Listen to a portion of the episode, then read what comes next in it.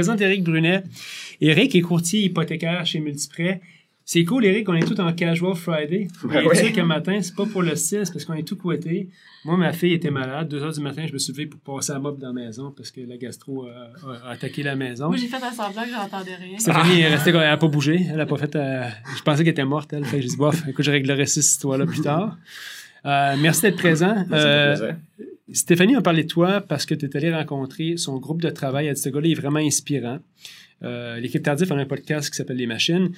Évidemment, au départ, c'était beaucoup ciblé sur la course euh, Mhm. parce que Stéphanie est très impliquée là-dedans. Puis moi, ben, par la bande, étant le chum de Stéphanie, ben, t'es impliqué là-dedans. Puis on Mhm. s'intéressait à ça. Mhm. Mais véritablement, ce qu'on voulait faire, c'est rencontrer du monde, des gens avec un parcours particulier, inspirant, différent. Plus Euh, de monde d'affaires. plus de monde Mm. à faire, Mm. puis en même temps, euh, faire connaître un peu l'image de marque de tout le monde à travers ça. Mm. Tu es courtier hypothécaire chez Multiprêt dans un créneau particulier, mais tu as surtout une histoire particulière euh, qui est un peu un préambule à ta business. Eric, pour les gens qui ne te connaissent pas, parle-nous un petit peu de toi. Ben, Tu peux t'approcher du micro, tu vas voir quand tu parles, parce que sinon, ça résonne, même si on fait tous les efforts pour avoir un studio qui ne sonne pas cacane, ben, c'est comme ça. ben, premièrement, euh, me présenter. Moi, je suis. euh, la première chose que je parle tout le temps quand, quand je me présente, c'est euh, mon handicap visuel. Moi, je suis, je suis né avec un handicap visuel. Je suis semi-aveugle. Il n'y a pas aucune lunette, aucune opération. Il n'y a rien pour co- corriger mon handicap visuel. Ça s'appelle le nystagmus congénital. Et puis, je suis né avec cet handicap-là.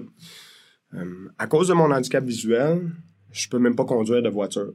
Fait que tout partout où ce que je vais, faut que je demande à mon adjoint, à, à mes, euh, mes, mes, mes courtiers au bureau, euh, donne-moi un lift, euh, faut que j'aille faire Un podcast.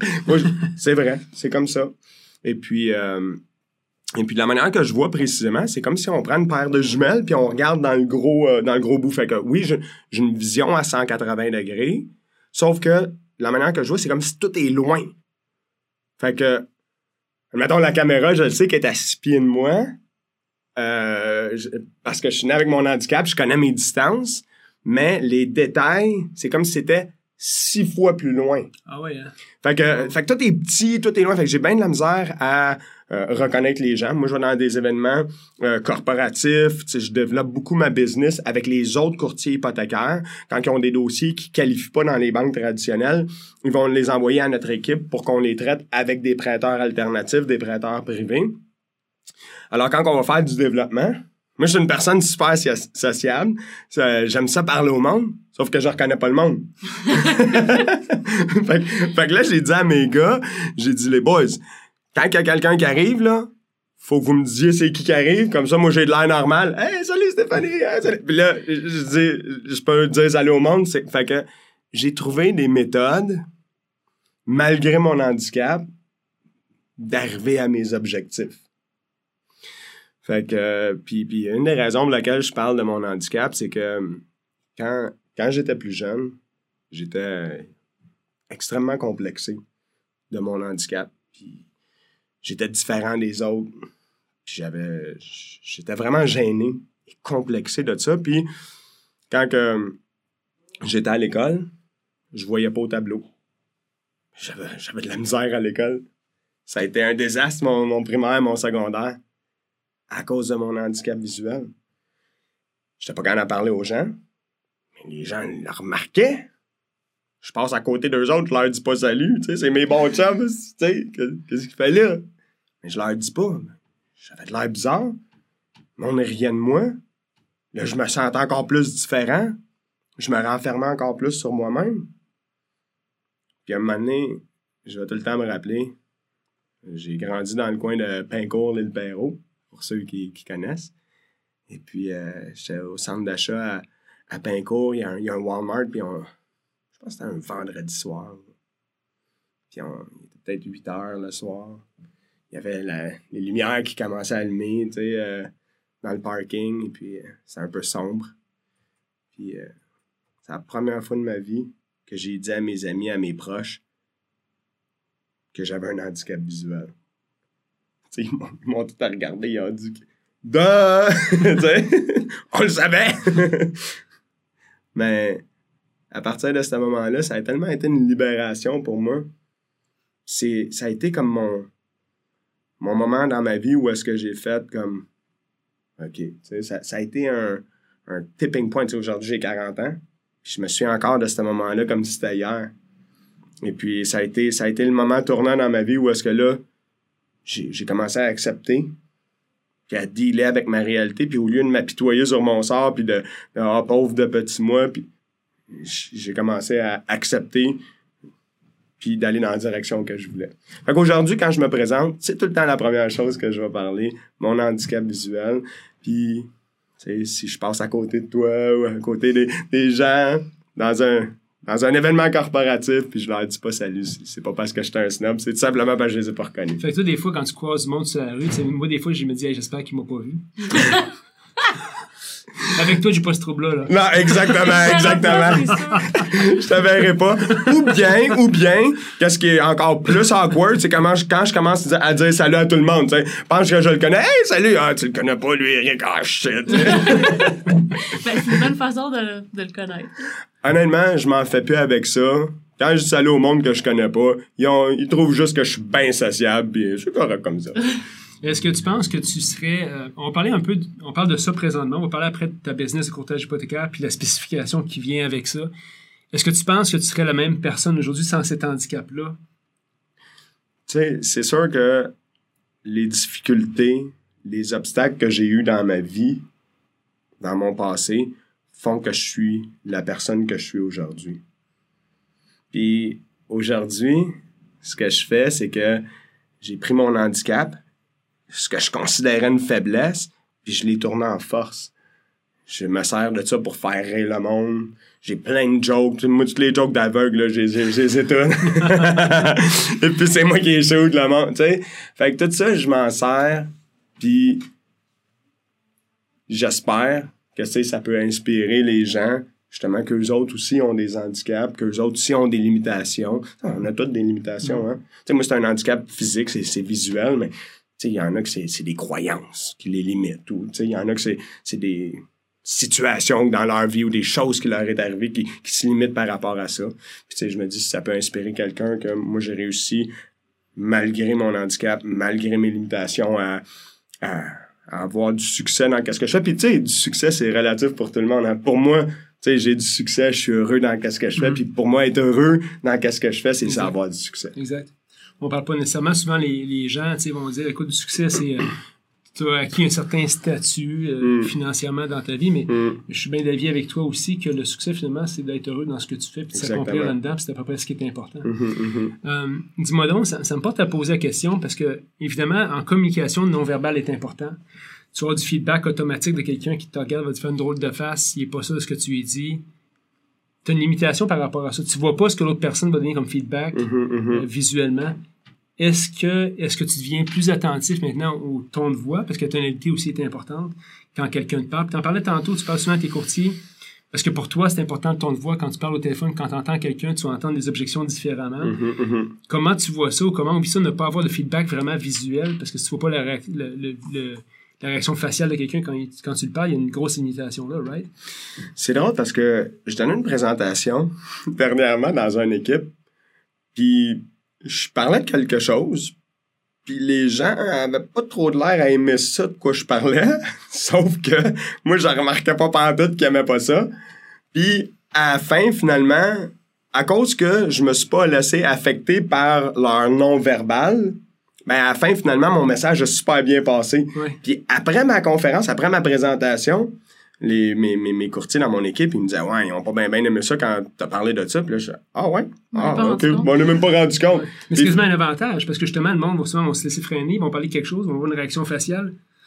OK, ouais, non, peut-être que je vais devoir ah, réajuster mon discours, mais toi, je veux dire, rendu là, ça, ça t'affecte pas. Mhm, mhm. Euh, ça, ça peut être un avantage aussi, ça peut être des fois un inconvénient, mais je te dirais que la majorité du temps, euh, la, la majorité de mes, mes, mes conversations que je vais avoir avec mes clients dans ma business, c'est majoritairement au téléphone. Mhm. Puis comme tu as mentionné, le ton de voix, ça, je porte énormément attention à ça. La- la- notre tonalité, c'est... c'est- Tu sais, en communication, là, moi, j'étudie beaucoup la, la PNL, hein, la programmation neurolinguistique. Et puis, ils disent que euh, 10% c'est les mots, euh, dans, dans la communication. Puis 90%, c'est le, le body language. Puis il y, a un- il y a un- à peu près un 40% que c'est la tonalité. Mhm. Puis au- téléphone, la tonalité, c'est tellement important. C'est quelque chose que je porte extrêmement attention. Oui, effectivement. J'ai peut-être plus développé sur ce côté-là. Euh, Ça m'amène à. Le PNL m'intéresse, je m'y connais très peu, mais tout ce qui est discours, tout ce qui est langage, euh, qu'est-ce que tu as appris à travers ça au niveau justement euh, du langage? Qu'est-ce qui est important en affaires pour toi? Qu'est-ce que tu appliques qui a été vraiment utile euh, pour toi? Ben, premièrement, moi, j'ai commencé dans ma début vingtaine. Je suis allé faire un séminaire de Anthony Robbins. Et puis, euh, ça fait peut-être 17-18 ans, mon premier séminaire que j'ai fait. Mhm. Puis, euh, dans sa formation, dans ses livres, il parle beaucoup de, de, de PNL, de programmation neurolinguistique. Puis, j'ai été vraiment intéressé par ça. Fait que je suis allé à Montréal euh, faire... il y a un cours qui s'appelle l'Institut de programmation ne- neurolinguistique euh, à Montréal. Je, pense que c'est ça, je suis pas 100% sûr. J'ai étudié beaucoup en PNL, fait que je suis allé chercher mes cours de maître praticien en PNL, puis aussi comment communiquer en avant d'un groupe en utilisant le PNL. Alors, euh, c'est les mots qu'on utilise vont avoir un impact sur les émotions que on va que les gens vont vivre, que notre interlocuteur va va, va ressentir. Tu sais, admettons, on dit on a un problème, ben ça a un, ça a un poids, un problème, puis on, ben, par contre, j'ai un défi. hein. Ça, c'est, c'est différent. Ça peut être la même situation, on parle d'une même situation, mais différents mots vont avoir un différent impact. Fait que c'est sûr que dans notre communication avec nos clients, Même avec les enfants? E- e- Effectivement, tu sais. Euh, moi, j'ai, j'ai, j'ai, j'ai vécu au Vietnam euh, pendant, pendant huit ans de temps. Et puis, euh, une chose, des fois, je remarquais que, tu certaines communications, certaines manières de communiquer étaient vraiment différentes. Puis une chose que j'aimais beaucoup au Vietnam, c'est que tu demandais à un Vietnamien, es-tu déjà allé euh, dans tel pays? Et puis, dans la langue vietnamienne, le mot non n'existe pas. Ok? Tu peux pas dire Es-tu déjà allé dans tel pays? Il peut pas dire non. Tu peux pas répondre comme ça. La réponse, c'est pas encore. Ah ouais. Fait que c'est- intéressant, tu sais. Es-tu déjà allé dans tel pays? Tu peux pas. Si je dis non, il faut me regarder. Hein? Qu'est-ce, que tu- qu'est-ce que tu veux dire? Non? C'est, c'est- la réponse, c'est pas encore. T'es jamais allé. Fait que, tu sais, c'est, c'est, les mots ont un impact.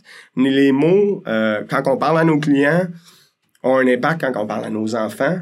Ça a un impact. Mhm. C'est, important de bien maîtriser ça. Ensuite de ça, j'ai parlé de la tonalité aussi, qui est très importante. Et euh, notre langage non verbal. Fait que euh, c'est. Tu sais, hier, je parlais à un courtier hypothécaire, puis le courtier euh, a de la misère, perd ses dossiers, tu sais.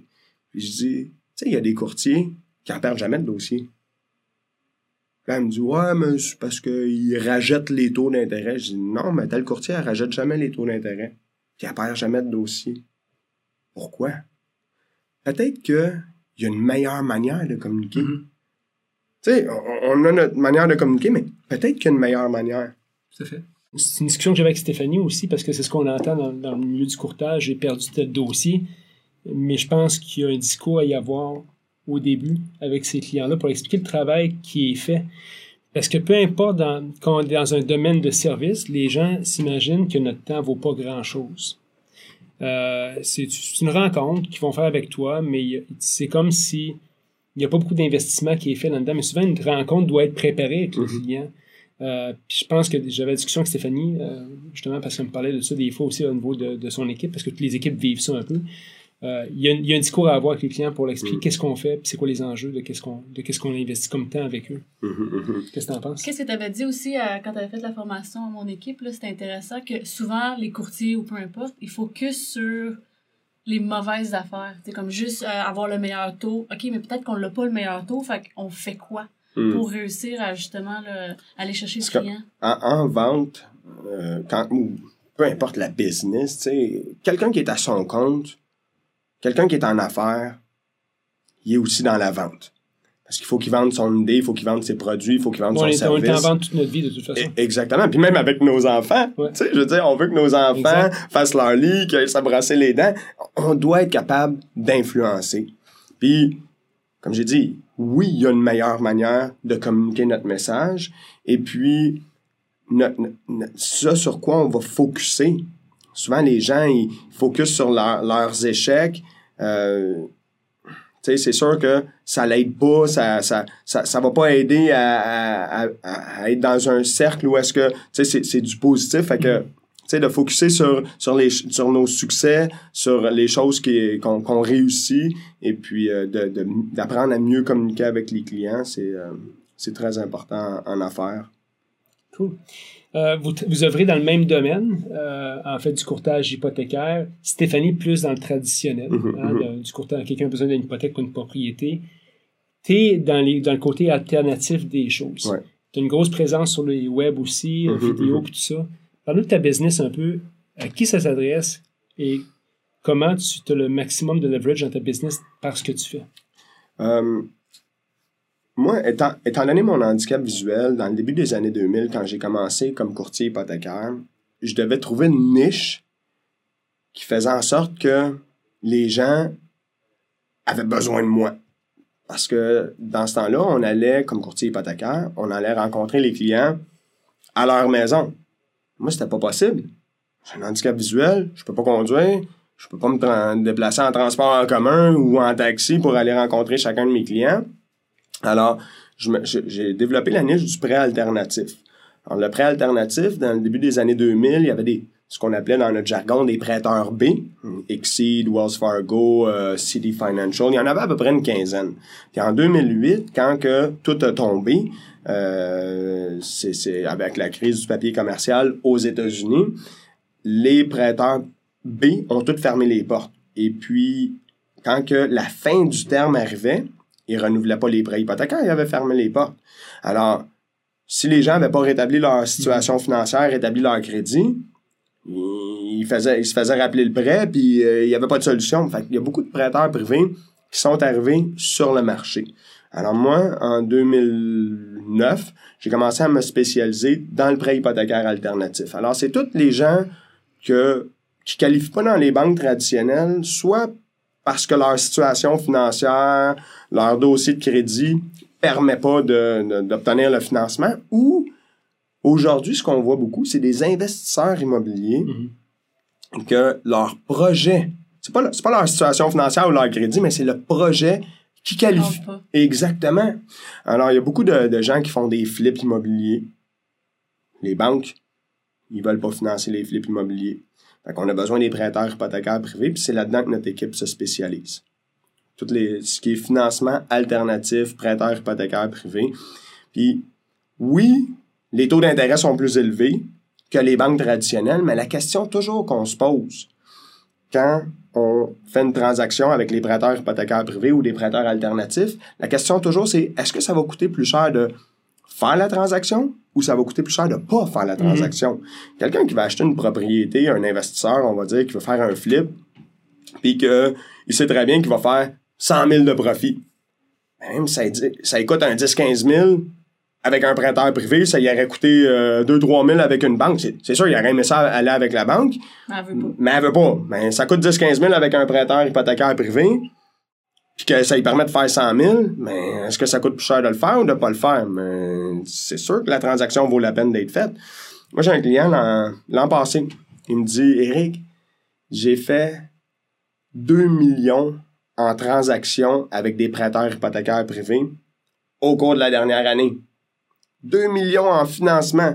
Il m'a dit, Ça ça m'a coûté plus de 280 000 dollars en frais de dossier et en intérêt. Mais ça m'a permis de faire un profit de un demi-million. Est-ce qu'on est prêt à payer 280 000 pour faire un demi-million? Mhm. C'est sûr que la réponse est oui. Oui, et puis de toute façon, euh, euh, les gens veulent de plus en plus simplifier, les transactions parce que Mm. euh, c'est un peu l'obstacle à des transactions présentement, c'est Ouais. rendu complexe. Pour certains, types de transactions, ils vont préférer y aller en privé euh, en première étape, refinancer ou juste revendre le projet quand il est terminé. C'est vrai parce que j'ai déjà fait appel, j'ai un prêteur privé, moi, qui me Mm. prête pour certains projets que je fais. Et c'est super parce que tu ne perds pas tes liquidités, Mhm. puis tu peux avancer dans des projets Ça va beaucoup rapidement. plus vite. Tu. Tu perds pas de temps. Euh, Il y a aussi euh, une préoccupation des gens qui s'imaginent que les prêteurs privés, c'est quasiment du Sherlocking. puis ils sont là juste pour reprendre des bâtisses, des choses comme ça. Euh, Qu'est-ce que tu en penses? C'est vrai que le prêt hypothécaire privé n'est pas réglementé au Québec. Alors, j'ai donné une conférence euh, le 7 octobre dernier au colloque sur la fraude. Il y avait 300 personnes dans la salle. Il y avait majoritairement des avocats, des notaires. Euh, il y avait la- l'AMF, l'OASIC, l'OACIQ. Euh, il y avait le Revenu Québec, il y avait la, la SPVM, il y avait tout le monde. t'es-tu mis un sac sur la tête? J'étais nerveux. je fais attention à ce que je dis, là, et puis, et puis, euh, et puis j'ai donné des, je donnais des cas de fraude de prêteurs hypothécaires privés. Oui, le marché n'est pas réglementé, mais nous, dans notre équipe, pour décider, pour, pour faire affaire avec un prêteur hypothécaire privé, faut le faire, faut qu'on, faut qu'on le fasse accréditer chez Multiprêt. Ça, ça veut dire qu'on a vérifié plusieurs points, entre autres la provenance des fonds. Ouais, intéressant, ça. Euh, c'est qui qui est derrière ça? Euh, c'est quoi les intentions? La réputation de ces prêteurs-là. Moi, j'ai des prêteurs, ça fait 14, 13, 14, 15 ans que je fais affaire avec eux autres. Je sais que c'est des gens bien intentionnés. Je sais que c'est des gens qui sont là pour les bonnes raisons.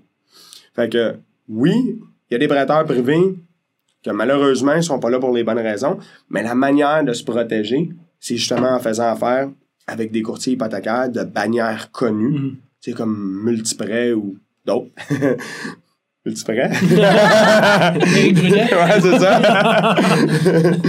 et puis, euh, et puis avec, tu sais, moi personnellement, comme tu as mentionné tantôt, j'ai, j'ai des vidéos sur le web que ça fait plusieurs années qu'ils sont là avec des 3, 4, 5, 6 000 vues, avec des commentaires positifs, des likes. Tu sais, je veux pas faire une transaction. Moi, mon objectif, c'est d'en faire une centaine par année. Je veux pas en faire une. Je veux pas la faire, cette transaction-là. Je vais en faire une centaine par année. Et puis, le mindset, la, la manière de penser, la manière de gérer chaque transaction, quand notre objectif est de faire une transaction ou d'en faire une centaine, c'est différent. Mhm. Je veux pas me retrouver avec des mauvais commentaires. Je veux pas avoir... Ça, je veux pas ruiner ma réputation. Je suis tellement présent en ligne sur les réseaux sociaux, sur Facebook, Instagram. J'ai ma chaîne YouTube avec 3 à 4 000 vues par mois sur mes vidéos, juste de prêt privé, là. Fait que pour moi, c'est important de garder une bonne image. Alors, la manière de se protéger quand on fait un prêt hypothécaire privé, c'est justement en passant, en passant par des courtiers hypothécaires qui sont spécialisés dans le domaine puis qui sont publics comme, comme, comme que je fais. Moi, je, je veux pas avoir de mauvais commentaires. Est-ce que, est-ce que, considérant la niche dans laquelle tu es, est-ce que c'est plus facile ou plus difficile d'avoir des clients satisfaits? Parce que c'est une, une solution alternative. C'est comme, comme j'ai mentionné tantôt, quand on analyse une transaction avec un client, c'est tout le temps est-ce que ça va coûter plus cher de faire ou de pas faire la transaction? Fait que le client, au niveau logique, ça fait tout le temps du sens de faire la transaction. Tu sais, je te donne un autre exemple. Tantôt, je te parlais d'un investisseur.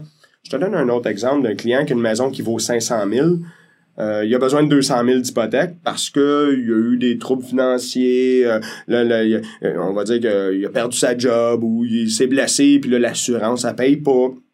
Et puis, euh, là, ça fait deux, trois euh, paiements qui manquent sur ses cartes de crédit, sur son prêt hypothécaire. Puis là, il se dit, ben, je vais aller à la banque, ils vont me donner un 50 000, là, rétablir mes affaires. Mais il arrive à la banque, puis avec des retards au dossier de crédit sur l'hypothèque, puis sur les cartes de crédit, même si la maison vaut 500 000, puis il a juste besoin d'un petit 50 000 additionnel, la banque, ils prêteront pas. Fait que euh, d'aller vers un prêteur privé et dire, ah, on va payer un taux d'intérêt plus cher, ben, ça vaut la peine parce que sinon, il risque de perdre son 300, la- la- sa, sa propriété qui vaut 500 000 avec un 200 000 d'hypothèque, il y a un 300 000 d'équité. Mhm. Il veut pas perdre 300 000, fait que ça vaut plus la peine, ça va coûter moins cher de prendre un prêt privé, payer un gros taux d'intérêt sur cette partie d'emprunter-là que de perdre 300 000 d'équité. Puis, quand on fait une transaction au bureau, il y a tout le temps trois critères qu'on doit respecter. Premièrement, ça doit être bon pour le client. La transaction doit être bonne pour le client qui nous appelle. Deuxièmement, ça doit être bon pour notre investisseur, notre prêteur privé, parce que, comprenez bien, les prêteurs privés, c'est du vrai monde avec des vraies économies. OK? Fait que, mon père a été longtemps prêteur privé, puis je l'ai déjà vu euh, stresser dans des dossiers. Fait que, les prêteurs privés, quand ils, ils veulent que ce soit une bonne transaction pour eux autres, Et puis, troisièmement, ça doit être bon pour l'image de notre industrie. Mhm. Moi, ça fait 15 ans que je suis courtier hypothécaire, que je suis dans ce domaine-là. puis J'ai le goût de continuer à être dans ce domaine-là. Fait que je veux pas qu'un client m'appelle dans six mois, dans un an, puis qu'il est pas satisfait ou qu'il est pas content. Puis à tout le temps, quand on fait une transaction avec un, avec un client, tant aussi longtemps que c'est pas notarié, là, on dit au client, si tu veux te retirer de la transaction, il a aucun problème. Tu peux te ret- retirer en tout temps sans aucun frais de cancellation. J'aime mieux un client qui se retire à la dernière seconde Mm. que d'avoir une plainte à l'OASIC ou d'avoir des mauvais commentaires sur, mes- sur, sur mes, mes réseaux sociaux. Tu Mais ça leur donne une certaine confiance aussi. là. Je veux que le client soit 100% À all-in, à l'aise. 98%, on y va pas de l'avant. C'est correct comme ça, je serai jamais fâché contre un client. Mm. Comme je t'ai dit tantôt, mon but c'est pas de faire une transaction, c'est d'en faire une centaine par année. C'est ça l'objectif. Comment, comment ça cohabite la, la relation entre prêteur, euh, Stéphanie qui fait des dossiers plus traditionnels et plus du prêteur B comme toi? Comment est-ce que vous collaborez ensemble pour euh, maximiser, dans le fond, les opportunités? On vient d'en faire un en plus. Eh oui. Euh, c'est une bonne question. Moi, j'ai euh, autant que je suis présent en ligne, la chaîne YouTube, Facebook, Instagram, les sites web. Si vous allez sur Google, ça hypothèque privée. J'ai trois sites web dans la première page de Google. Fait que je suis vraiment présent, autant dans les résultats organiques que dans les résultats payants dans le Google AdWords. Ouais. Maintenant, 80% de ma business vient de références. Ah ouais. OK? Même si je suis autant présent sur le web, 80% de ma business vient des courtiers hypothécaires qui ont un dossier, qui ne qualifient pas dans les banques traditionnelles. Ils savent pas quoi faire avec. Ils savent pas c'est quoi la meilleure offre pour ce client-là. Ils nous l'envoient à notre équipe. Nous autres, on traite la demande. Et puis, euh, on- le, courtier est rétribué. Puis, tout le monde est content. Le client a la meilleure offre sur le marché. Parce que, comme, comme je t'ai dit, j'ai trois sites web dans la première page de Google. Fait que les prêteurs privés au Québec, ils m'ont tout appelé. Ils m'ont tout fait leur offre de service. Ah hein. Alors, moi, j'ai pris les meilleurs prêteurs. Je les ai fait accréditer par Multiprêt. Et puis, aujourd'hui... est-ce qu'il y en a qui passent pas? Ah, certainement. Genre, des noms puis des numéros de prêteurs privés, là, des noms puis des numéros de téléphone de prêteurs privés dans ma base de données parce que j'y garde toutes, là. J'en ai au-dessus de 75. Il y en a énormément de gens qui veulent s'improviser prêteurs privés. Sauf que le problème, c'est que la majorité de ces gens-là savent juste pas comment ça fonctionne. Ils savent pas. Ce qui est important quand on fait un prêt privé, c'est pas de faire le prêt, c'est la porte de sortie. C'est comme comment ça va aider ce client-là de faire un prêt privé? Est-ce qu'il va pouvoir retourner dans les banques traditionnelles à la fin du terme? Puis un prêteur privé qui prête son argent, lui, il regarde, il dit, OK, la maison vaut 500 000, on prête 200 000, mon capital n'est pas à risque, mon argent est bien investi. Oui, mais oui, c'est sûr qu'on veut que ton, le capital soit, soit bien investi et que l'argent soit pas à risque, mais est-ce que c'est bon pour le client? Est-ce que le client va pouvoir retourner, ouais. retourner vers les banques traditionnelles? Fait qu'un prêteur privé, son travail, c'est de prêter son argent. Le courtier hypothécaire, hein, ma job à moi, c'est de m'assurer que le client va pouvoir retourner dans les banques Mhm. traditionnelles à la fin du terme. C'est pour ça que vous avez aussi un programme là, de rétablissement de crédit. Tout à fait. On a un programme de rétablissement de crédit. c'était la prochaine question, en fait. OK, Parce que le rétablissement de crédit, euh, qu'est-ce- tu sais, il y, a- il y a des compagnies qui font juste ça. Mhm, mhm. Ça me semble être des, des solutions assez onéreuses aussi, mais est-ce que. C'est quoi ton optique par rapport à ça? Est-ce qu'il y a un chemin particulier à prendre qui est, qui, qui est plus intéressant pour les gens? Ou... OK, admettons que je te pose la question. Est-ce que tu penses que c'est important de rétablir ton crédit, qu'un client rétablisse son crédit après avoir eu des difficultés de crédit? Vous allez me dire, ben oui, c'est sûr, c'est important, il faut qu'il rétablisse son crédit. Maintenant, si on pousse la question un petit peu plus loin, si on va un petit peu plus loin dans notre réflexion, OK. Maintenant, c'est quoi précisément que les banques vont vouloir voir sur le dossier de crédit pour considérer que le crédit est rétabli. Mhm. Ça, les gens connaissent pas la solution. Fait que oui, ils savent qu'il faut rétablir, euh, ils connaissent pas la réponse. Fait que oui, ils savent que faut rétablir le crédit, mais c'est quoi précisément? Est-ce qu'il faut une carte de crédit à 300 pièces avec une limite de 300 dollars euh, pendant deux mois de temps? Est-ce que ça, les banques vont regarder ça et vont dire « Wow, t'as bien rétabli ton crédit? » Probablement que non. Est-ce qu'ils veulent voir six cartes de crédit avec 50 000 toutes loadées partout? Euh, là, ils vont dire « Non, tu t'en vas vers d'autres problèmes, là, tu sais. Fait que, entre les deux, c'est où le, le, le, le point précis où est-ce que les banques vont dire oui, tu as bien rétabli Le ton le crédit. spot. là. Exactement. Puis ça, c'est notre travail parce que comme courtier hypothécaire, on est constamment en formation avec les banques, avec la SCHL pour savoir c'est quoi les critères de financement, c'est quoi qu'ils veulent appara- voir apparaître sur le, sur le dossier de crédit. Moi, des fois, il y a des gens qui me disent Ah, j'ai tout le- je paye tout le temps mon hydro à temps. Ben, l'hydro, elle apparaît pas au dossier de crédit. Fait que c'est le fun que tu l'aies tout le temps payé à temps, mais ça C'est la apparaît. seule affaire qui apparaît pas. Exactement. Fait que, tu sais, est-ce que les, est-ce que un- il faut une carte de crédit, deux cartes de crédit, trois cartes de crédit, faut une carte de crédit, un prêt auto? C'est quoi qu'il faut précisément pour que les banques considèrent que le crédit a été rétabli? Puis, à chaque fois qu'on fait un prêt privé, on va mettre le client dans, dans notre programme de rétablissement de crédit qui est en huit étapes. Donc, on va être huit fois en communication avec le client pendant la durée du terme avec le prêteur privé. Puis la huitième étape, c'est que on, on, on- on retourne le client vers les banques traditionnelles. Fait que quand on fait un prêt privé, ça c'est juste la patch sur le bobo du moment. La vraie solution à moyen terme, c'est d'aider les gens à rétablir leur crédit, leur situation financière pour retourner dans les banques traditionnelles. Ah, intéressant. hein? Euh, c'est quoi votre opinion par rapport, on voit souvent les nouvelles, puis on dit euh, la situation euh, financière des Québécois au niveau du crédit est, mal, en, en mauvaise, en mauvaise position pour la plupart des gens. C'est ce que vous constatez sur le terrain présentement? L'endettement, euh, Oui, tout à fait, tout à fait. Puis ça va peut-être paraître drôle qu'est-ce que qu'est-ce que je vais dire, mais je souhaite pas à personne d'avoir recours à mes services. Tu sais, nous autres, on est là pour aider les gens au moment où ils sont dans leur vie. Tu sais, c'est comme un psychologue, tu sais. Ça vient avec l'histoire aussi, là, souvent.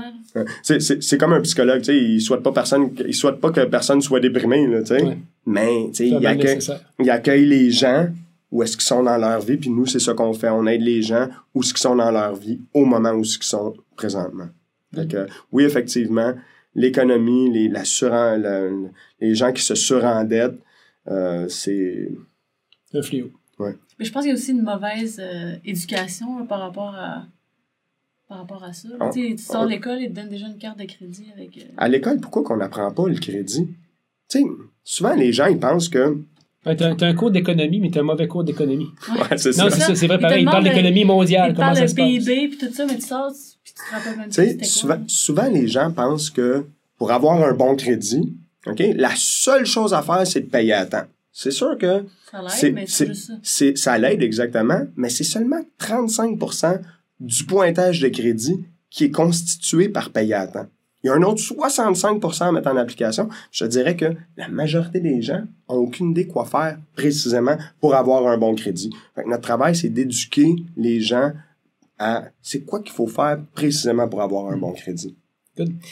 Euh, dernier sujet que je veux toucher avec toi, présence sur les réseaux sociaux, Ouais, portée organique. C'est quoi, Le les meilleures Google. pra- ouais, c'est quoi les meilleures pratiques que tu as mis en place qui t'ont aidé à faire croire, euh, croître ta, ta business puis te faire connaître? Euh, T'es fort sur le remarketing. Oui. Ben, premièrement, euh, moi, j'ai, j'ai, euh, j'ai beaucoup développé euh, le web. Euh, ça fait peut-être une dizaine d'années. Euh, les sites web, le, les, les réseaux sociaux. Ce qui m'aide beaucoup, c'est YouTube, ma chaîne YouTube. Sauf que le problème, c'est qu'il y a tellement de trafic il y a tellement de vidéos qui sont mises sur YouTube à tous les jours, Toutes les minutes, c'est ce à dit? toutes les minutes et à toutes les secondes. Et puis, comment qu'on se fait entendre? Comment qu'on comment qu'on peut se faire voir dans tout ce, ce trafic-là, dans tout cet achalandage-là? Et puis, il y a beaucoup de techniques de, de marketing que j'utilise avec euh, Google AdWords, euh, Facebook Ads. Puis souvent, les gens, quand ils parlent de, on parle de Google AdWords, ils ont une idée en tête, c'est le, le- ce qu'on appelle le Google Search. Fait qu'on va sur, sur Google, on cherche pour courtier hypothécaire, puis il y a des résultats qui sortent. Et puis dans le haut, ben, Ils annoncent. c'est exactement. Et puis ça, ça coûte super cher. OK, c'est, c'est, c'est super cher. Dans, dans, dans mon domaine, dans, dans le courtage hypothécaire, un mot-clé comme hypothèque ou meilleur taux, courtier hypothécaire ou même prêt hypothécaire privé, ça coûte 5, 6 piastres du clic. Ouais. Tu sais, c'est une, personne, il rentre sur, euh, sur notre site, il, il ressort tout de suite, puis ça, ça a coûté 5 piastres. Si t'en as 50 qui font ça euh, par jour, euh, ça, ça commence à coûter cher. Puis j'avais entendu, j'avais lu un livre sur le marketing qui disait que en, dans les années 90, pour qu'une publicité soit, tu sais, qu'on qu'on se rappelle d'une publicité, il fallait qu'on l'ait vue trois fois. On se souvenait de la publicité. Aujourd'hui, en 2019, pour qu'une publicité nous marque, qu'on s'en rappelle, faut qu'elle soit vue 16 fois. Fait que, comment qu'on fait pour être vu aussi souvent que ça? Puis, comme Cinq, cinq heures et le monde. ouais. C'est ça. Puis, ce que, la manière que, que, que, que, qu'est-ce que j'utilise beaucoup, c'est avec ce qu'on appelle le remarketing, comme Stéphanie a, mentionné. Le remarketing, qu'est-ce que c'est? C'est les gens qui vont venir sur notre site web, ben, on met un pixel dans notre, dans notre header, dans notre, dans notre site web, en fin de compte, qu'ils vont nous revoir dans leur feed sur Instagram ou sur Facebook. Fait que, tu sais, moi, je parle à un client au bureau, et puis, euh, on prend tout le temps son, son nom, numéro de téléphone, adresse courriel. On upload ça dans C'est Facebook. tout ce que tu as besoin. Dans... Ouais, exactement. Dans, fait, soit qu'ils viennent sur mon site web, puis là, ils sont, euh, ils ils vont être relancés avec nos publicités. Et puis, euh, ou bien, ou bien, ils nous appellent directement au bureau. On prend ces trois informations-là, puis on upload ça dans Facebook ou dans, euh, dans, dans, dans Google Ads. Et puis, euh, ils vont être relancés. Fait que, puis, puis ça, c'est la technique qui coûte pas cher présentement. Fait que c'est mon petit C'est truc. scènes, ça? Ah oui, c'est, ça, coûte, ça coûte des sous. J'ai, beaucoup de vidéos avec des, des milliers de vues. Ben, tu sais, c'est sûr que c'est des gens qui sont venus sur mon site web puis qui sont relancés. Euh, il y a un, admettons, sur euh, YouTube, il y a un 6 secondes de publicité obli- obligatoire. Ben, c'est mon vidéo, puis mon vidéo, il commence un prêt hypothécaire privé. Tu sais, fait que mon message, il est passé. Et puis, Même si. même s'il skip, ben, moi, mon message est passé, puis ça, ça coûte rien. Mhm. Ça coûte, ben, rien. Ça coûte des, des sous, là. Tu sais, 6, 7 sous par vue. Fait que ça fait, ça fait augmenter nos nombres de vues sur les réseaux sociaux. Et puis, ça coûte pas cher. Puis c'est les gens qui sont, c'est bien ciblé. Avec le marketing aujourd'hui, c'est tellement facile de cibler les gens. Puis, ce qui est encore plus incroyable, c'est qu'il y a beaucoup de gens qui se disent Ouais, mais moi, je sais pas comment ça fonctionne. Écoutez, c'est tellement facile. C'est tellement facile. Tout ce qu'on a à faire, on va sur Google ou sur YouTube, puis comment qu'on fait du remarketing, technique de remarketing, puis il y en a plein qui vont nous, qui, qui, qui, qui, font des vidéos pour nous montrer comment faire. Fait que si on commence en business, puis on a pas beaucoup d'argent, mais on a beaucoup de temps, comme quand moi je l'ai fait, dans mes débuts, ben, on, on fait des recherches puis on le fait nous-mêmes. Si ben on, a l'argent mais on n'a pas le temps, ben on paye une agence pour qu'il le fasse pour nous. Mais de juste être dans Google Search, ben ça coûte 5 piastres du clic. Le gars il est venu sur notre site web, il ressort puis on, il est pas relancé. C'est un 5 piastres mal investi selon moi. Exact.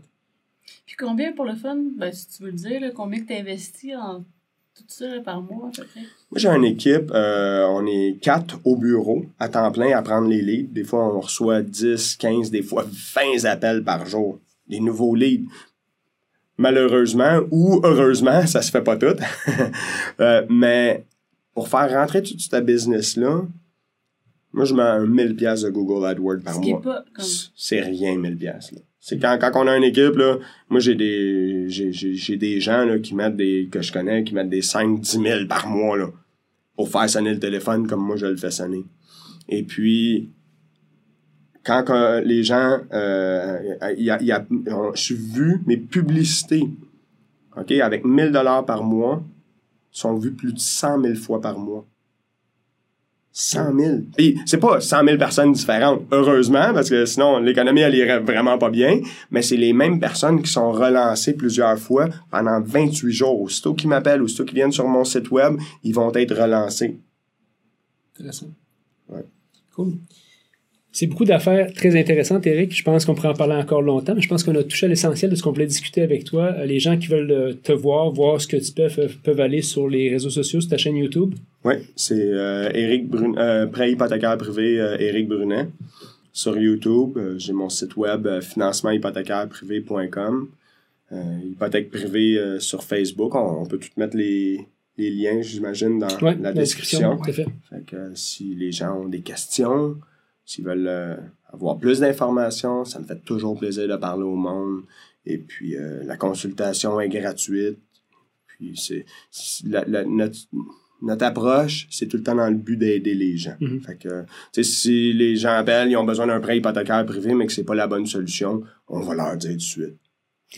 Puis au-delà de ça, ceux qui ont été inspirés par ton parcours, qui est quand même atypique puis inspirant, ben n'hésitez pas à mettre des commentaires par rapport à ça, puis ils peuvent t'envoyer un petit message pour, euh, pour te dire comment euh, tu les as marqués. Ben, ça, ça va être, euh, ça serait vraiment apprécié. Je, aujourd'hui, je suis là, je sais où ce que je suis dans ma vie, puis une des, des distinctions, une, une des distinctions que j'ai eues dans ma vie, c'est que pour réussir en business, la seule manière de vraiment réussir en business, c'est, d'amener plus de valeur que quiconque sur le marché. Et puis, moi, une des choses que, qui me drive, ok, c'est, de redonner. J'ai, été, privilégié, j'ai eu des difficultés dans ma vie, j'ai eu des gens qui ont été là pour moi, j'ai appris beaucoup, j'ai beaucoup grandi. Puis aujourd'hui, il y a quelque chose qui me fait vraiment triper, c'est, de redonner. Euh, ça vous a inspiré, notre podcast, laissez-moi savoir, ça va me faire vraiment plaisir. Puis d'entendre vos histoires aussi, ça va me faire énormément plaisir. Puis si vous me voyez dans la rue puis je vous dis pas salut, c'est pas parce que je suis un snob. Ben, merci, Merci beaucoup. d'avoir accepté Ouais, merci. Merci Stéphanie d'avoir euh, repêché Eric pour l'amener euh, à notre podcast. C'est super apprécié. Puis on garde contact, puis merci.